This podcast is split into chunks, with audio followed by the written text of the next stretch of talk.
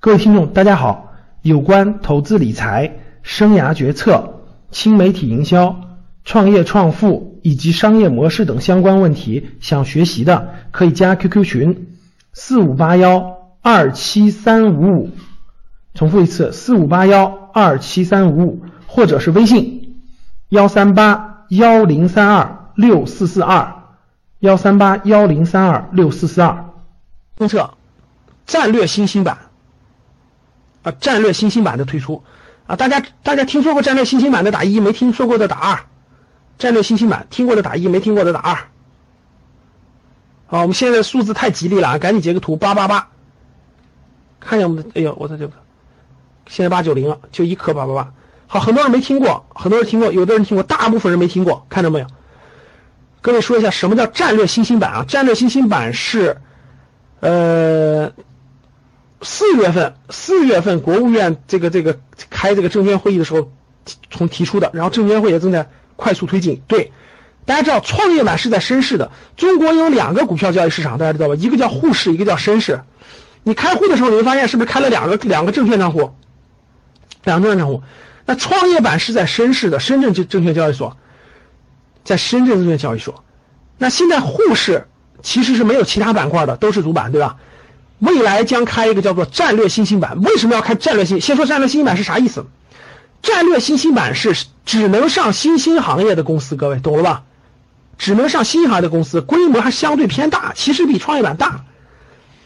战略新兴板不是新三板。听好了，战略新兴板不是新三板，战略新兴板是完全是新兴方向的。其实这个是什么意思？各位，你们知道这是啥意思吗？战略新兴板是啥意思吗？战略新兴板就是给中概股回流铺好道路的，就是给已在美国上市的公司回流专门开了一个口，就专门开了个板。你们回来以后，有些条件、有些法律法规条件各方面原来无法调整的。给你们上一个新版，可以按别的规则不一样，直接在国内上市，懂了吗？这点明白了吧？因为到美国上市的公司，当年它的结构、股权结构，包括一些 VIE 结构也好，包括一些这个股权架构也好，等等等等，是有特殊性的。这种特殊性还没推出了，叫唤什么门槛高呀？就跟原来创业板是门槛高，现在高吗？一点都不高，其实随便都能开了。别着急啊。其实战略新兴板主要是为了中概股的推出，这是第一点。第二点是什么意思呢？为了一些，为了一些还没有盈利的，但是极具发展潜力的新兴公司开的绿灯，懂了吧，各位？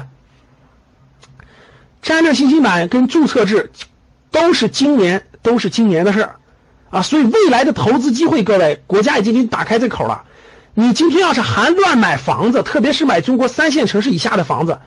你真的是，你真的是走上了这个这个太那个没有长远眼光了哈！你会被你的资金所套住的，就被你的房子套在那个不值钱的钢筋水泥里的。未来中国最有价值的投资空间啊，一定是资本市场的机会。正在逐渐揭开面纱的战略新兴板和注册制，战略新兴板和注册制同步推出。今年下半年如果推出了，二零一五年绝对是中国正资本市场。非常重要的，这个非常重要的一个里程碑，各位，未来你们成为千万富翁，通过资本市场，主要靠这两个政策。第一个是注册制上市的大量的好公司，第二就是战略新兴板的公司，绝对让你们能够赚翻天。如果你这点都看不明白的话，你还投三线城市以下的房地产的话，我只能跟你说，那啥那啥那啥啊，同步推出。这无疑会为一些还没有盈利但是极具发展潜力的互联网亮绿灯，也给中概股的回归铺平了道路。所以各位记住，你们今天在很多人才二十多岁，才刚刚三十岁，未来三十年到五十年，战略新兴板和注册制推行的创业板的未来的机会，将带来给我们带来中国历史上最辉煌的辉煌的波澜壮阔的投资生涯，就在这个未来这个政策当中。所以这一点是非常非常重要的。所以各位对未来要有信心啊！第四点，第四个政策深港通，啊，大家知道沪港通都开通了，大家知道吧？很多人都是在下半年，都是在下半年，最迟明年上，最迟明年一季度，最迟明年一季度，因为有个别法律可能要两会通过。大家看呢，沪港通大家都知道吧？沪港通都知道吗？沪港通知道的打一，不知道打二。好，沪港通主要就是你通过证券账户可以直接买香港股票了，香港呃国外的那个投资人也可以通过沪港通直接买国内股票了，直接变换成汇率变换啊。其实你开一个证券账户，你可以看的看的，你你有一个港有一个口就是沪沪港通，直接它可以买卖啊，五十万的门槛是的。沪港通，那深港通是啥意思呢？对，因为沪港通只能买沪市上市的公司，深港通就是国外的资金通过香港的这个渠道可以买深市上市的公司，明白了吧？这个额度每天的额度是三百个亿，每天的额度，反正每天的额度有一个有一个额度，有望四季度开通啊。深港通会结合资本市场的机会开通。你能不能参与起，其实一点都不重要，重要的是你看资金能不能流，资金的流动是什么样子的，明白了吗？对，沪港通是非常聪明的啊，人家是价值投资的思路啊。嗯，没钱我已经说过了啊，两个方法你们去看公开课啊。第一个方法定期定投，股票也可以定期定投，基金也可以定期定投，每个月投一两千块钱、两三千块钱总是可以参与的吧。第二个模拟盘、虚拟盘。啊深港通四季度开通，这是第四个政策。第五个政策啊，大家可能很多人不知道的，就是接轨国际，就是原油期货年底上市可期。什么意思？这个地方我稍微多说一两句啊，各位。这个大家都知道，石油是一个战略，石油呢真是每个国家的经济命脉，对不对？对中国来说也不例外。石油，但是大家知道的，石油这个东西。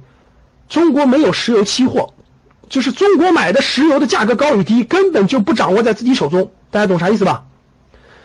就是中国是世界上最大的石油进口国，然后包括很多贵金属等等等等矿产的进口国，但是所有的东西的定价权全部在中国手中，大家懂啥意思吧？就是最大的买家决定不了价格，都是别人说了算，别人买的贵就贵，别人买的便宜卖的便宜就便宜。对呀，不公是不公平，为啥不公平呢？你跟我说为什么呢？为什么会这样呢？中国也很奇怪啊，专家也很奇怪啊，为什么会这样呢？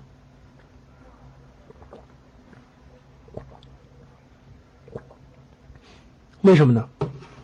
不是，因为，因为这就是今天中国政府在下的一盘大棋。各位听好了，叫什么大棋？就是国际市场的呢。资产价格的定价权不在中国手中，而在美国手中。所以，这就是真正意义上的为什么要“一带一路”。各位听好了，为什么要人民币的国际化？为什么要亚投行？所有这些棋子最后的目的只有一个目的，各位知道什么目的吗？对人民币的国际化，重新拿回定价权。一定要拿回定价权，这就是为什么要开通战略新兴板，让中国好公司回来自己定价。你们看看三六零，三六零这么好的公司，在美国定价多低？史玉柱的巨人游戏在美国市市市市市盈率才五倍左右，很多好公司让别人定价根本就定不到那个价格，懂了吗？给你非常低的估值，拿回国内来暴涨。就是用中国人的定价来，谁说它必须值这么多钱？为什么不能更高？或为什么不能更低？谁说油价必须六十美元？为什么不能更高？为什么不能更低？所以一定要拿回定价权。知道为什么现在积极备战吗？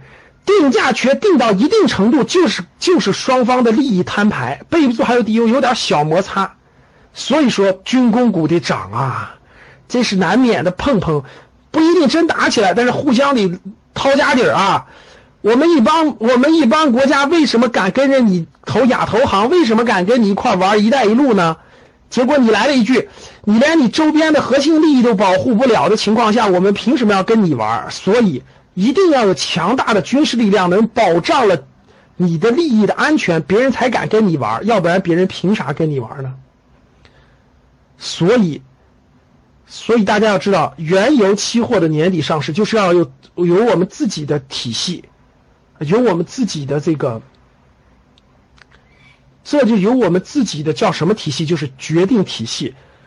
所以，原油期货作为首个国际化交易大宗商品，原油期货上市就是未来原油期货。其实现在国，呃，你们很多人知道，中国这个原油在做那个战略储备库是吧？是不是在做战略储储储储备库？大家知道吧？战略储备库借助这次油价大跌，现在已经快速的快储满了，就是各地的战略储备库正在储备，储备到一定程度，就是原油期货的上市。你敢涨，我就我就抛库存；你敢跌，我就进库存，懂了吗，各位？这就是原油储备非常重要的意义，不仅是我国资本市场促进期货市场发展的标志性事件，更是石油市场国际话语权。促进“一带一路”能源合作的重要内容，这就是大战略。各位，啥叫大战略呢？要不说习大大背后一定是有高人，那个指导习大大一步步应该怎么做。所以大家可以看得出来，亚投行、“一带一路”这些抛出来的一个一个棋子，确实搅乱了美国的布局。大家看到了吧？中中韩自贸区、中澳自贸区、中国澳大利亚自贸区，这些大家都知道吧？一下就搅乱了这个美国的布局。哎，很多国家就跟着中国走，就真的是搅乱。就把它整个给搅的，就是这个这个完全就是，他跟不上节奏了，就是主动权发生了变化，懂了吗？各位，知道什么叫主动权？